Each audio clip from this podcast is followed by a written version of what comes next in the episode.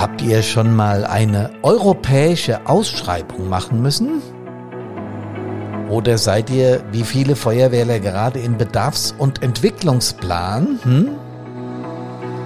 Na, dann kann ich mir ja vorstellen, wie es euch geht. Hier ist Hermann von Brandpunkt und Erst. Servus, hallo und Gude!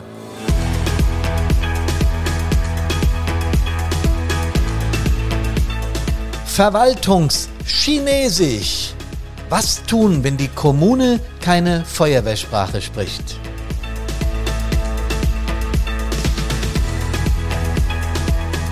Ein Thema, das ich schon lange auf der Agenda hatte und warum, das erzähle ich euch gleich. freue mich, dass ihr dabei seid.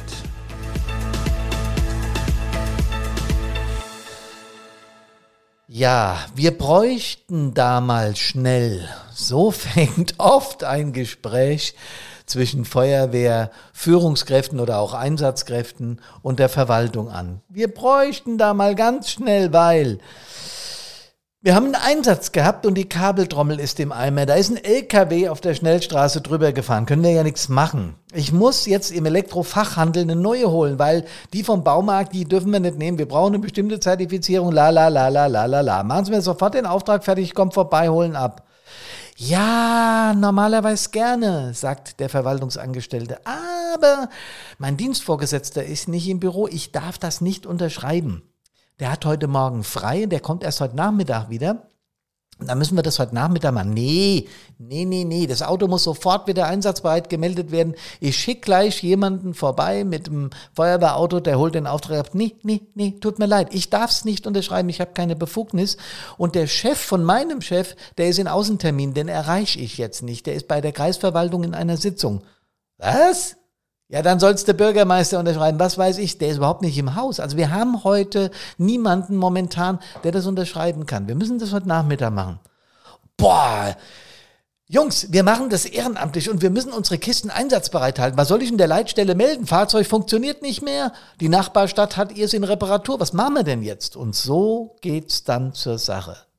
Wir machen das doch ehrenamtlich und die Trommel muss aufs Fahrzeug. Und was ist denn das hier für ein Verwaltungshickhack? Der ruft seinen Wehrführer an.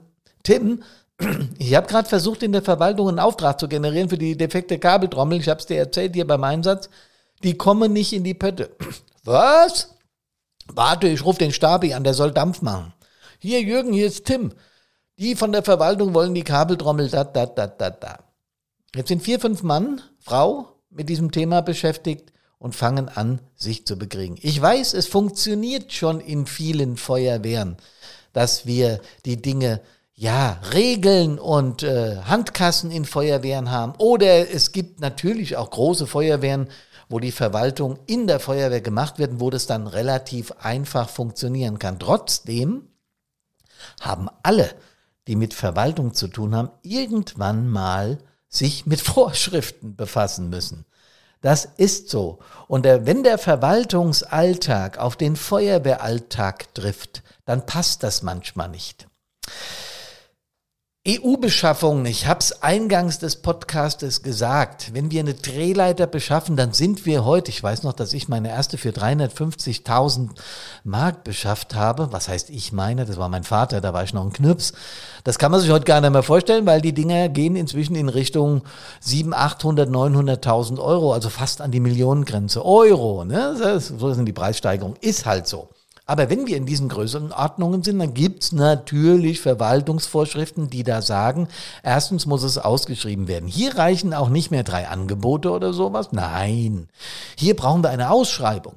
Und zwar eine europaweite, weil wir sind jetzt nun mal Europa-Bürger und nicht nur Deutsche oder Hessische oder in meinem Fall in meinem Bundesland Hessisch, sondern wir sind europaweit. Und da müssen wir uns auch an, das, an die Vorschriften halten, die dafür entwickelt worden sind. Und vom Grundgedanke her, sind wir mal ganz ehrlich, ist dieses Europa ja auch super.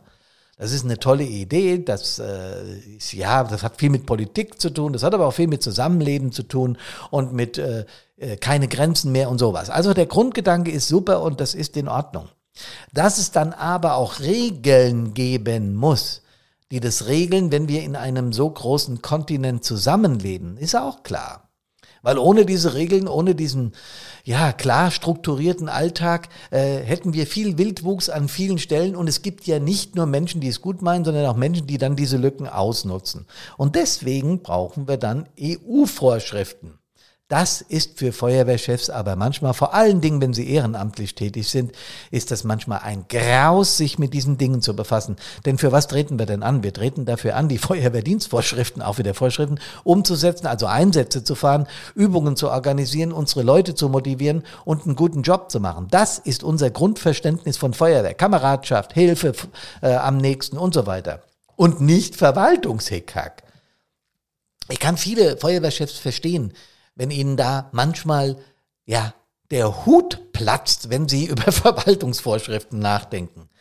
Andererseits müssen wir uns das natürlich, wie ich das von äh, in, in meinem Podcast gewöhnt bin oder wie ihr das gewohnt seid, auch die andere Seite mal anschauen, nämlich die der Verwaltung diese Vorschriften, die da entstehen oder die da in den Köpfen sind, wir haben in Deutschland übrigens, ich habe mir das mal rausgesucht, haben wir 1688 Gesetze. Und ich meine Bundesgesetze, das sind keine Ländergesetze. Plus nochmal 2711 Bundesverordnungen.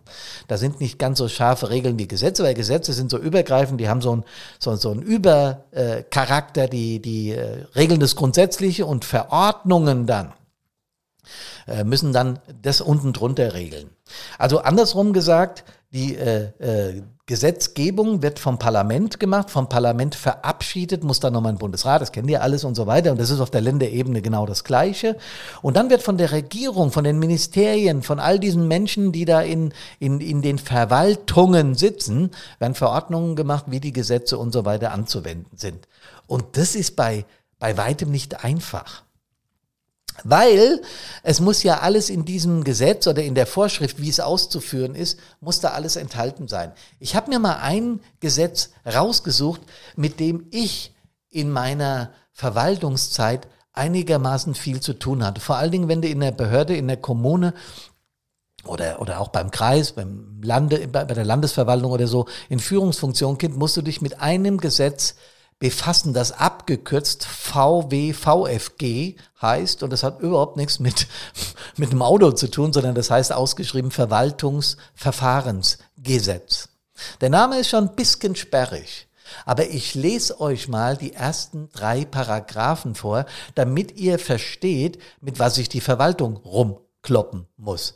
Dieses Gesetz gilt für die öffentlich-rechtliche Verwaltungstätigkeit der Behörden des Bundes, des bundesunmittelbaren Körperschaften, Anstaltungen, äh Quatsch, Anstalten und Stiftungen des öffentlichen Rechts, der Länder, der Gemeinden und Gemeindeverbände, der sonstigen der Aufsicht des Landes unterstehenden juristischen Personen des öffentlichen Rechts, wenn sie Bundesrecht im Auftrag des Bundes ausführen. Soweit schon mal okay, ne?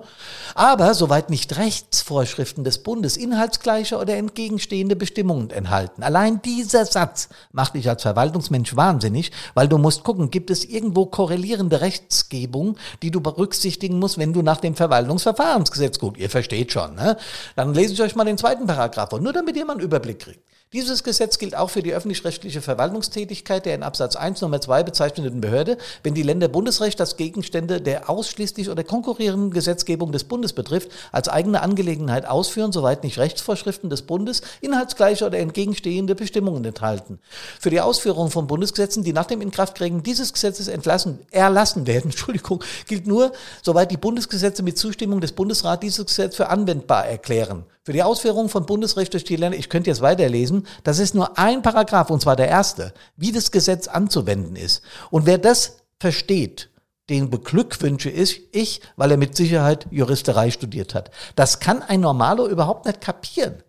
Du musst dir also die Ausführungsbestimmungen zu diesem Gesetz reinziehen, damit du auch nur einigermaßen kapierst, um was es da geht. Ihr alle kennt, äh, zum Beispiel in Hessen heißt das HSOG, Hessisches Gesetz über die Sicherheit und Ordnung und so weiter, wo auch die Feuerwehr äh, erwähnt ist und so weiter. Und dann gibt es noch Grundrechte, HBKG von für uns und so weiter, plus die ganzen Ausführungsverordnungen. Die Verwaltung hat also allein 1688 Bundesgesetze und 2711 Bundesverordnungen, das sind die Landesverordnungen, die in, in ähnlicher Größenordnung vorhanden sind, zu beachten. Und dieses Verwaltungsverfahrensgesetz hat mich früher als Verwaltungsmensch fast zum Wahnsinn getrieben, weil da ganz klar geregelt ist, wie eine Verwaltung zu reagieren und zu agieren hat.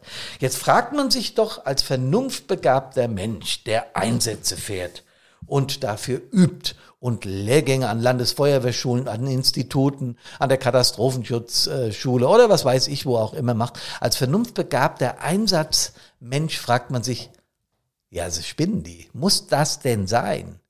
Und jetzt kommt die andere Seite der Medaille.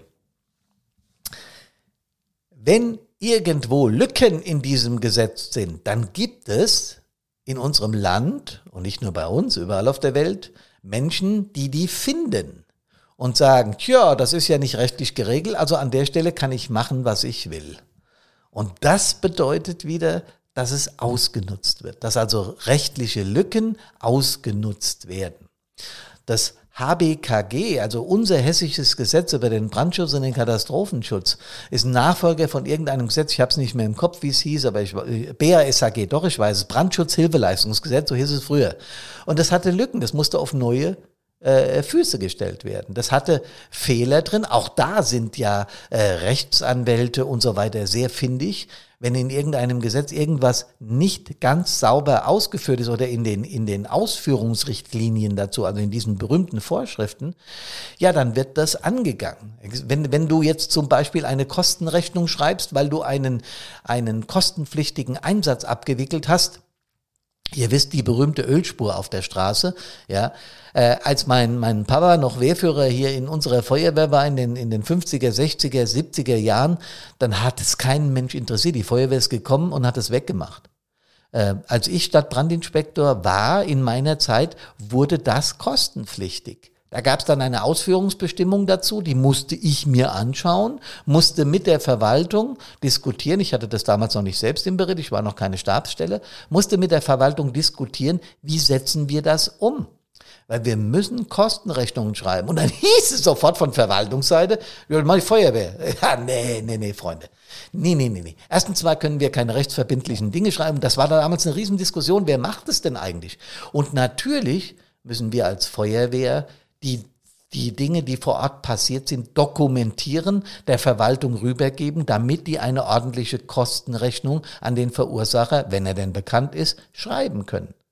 Wenn er nicht bekannt ist, müssen wir das übrigens vermerken, dass die Prüfer hinterher vom Rechnungsprüfungsamt, die die Kommune wieder prüfen, auch genau gucken können, aha, die Ölspur haben sie nicht in Rechnung gestellt, obwohl das doch ein kostenpflichtiger Einsatz war. Warum nicht? Weil sie keinen Verursacher hatten. Also musst du das auch wieder dokumentieren, sonst gibt's eine drauf vom Rechnungsprüfungsamt an die Kommune. Die Kommune sieht das, liest das im Prüfungsbericht, der Magistrat oder der Gemeindevorstand fragt, was ist denn da los, was macht denn die Feuerwehr da?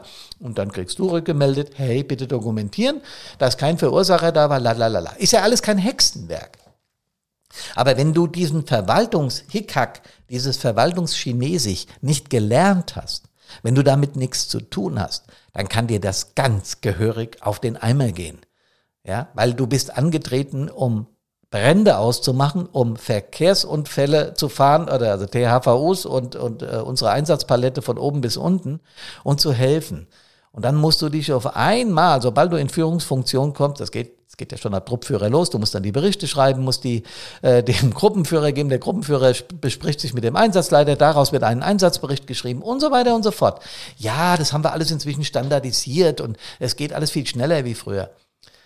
Aber ich mache das jetzt ein paar Jahrzehnte, ihr wisst es, ne? Und wenn ich darüber nachdenke, mein Einsatzbericht früher war eine DIN A4-Seite mit so Kästchen, ich habe den mit der Hand geschrieben, das muss man heute nicht mehr, ne? Dafür haben wir ja nur mal Rechner und iPads auf dem Fahrzeug und so. Das ist ja auch alles.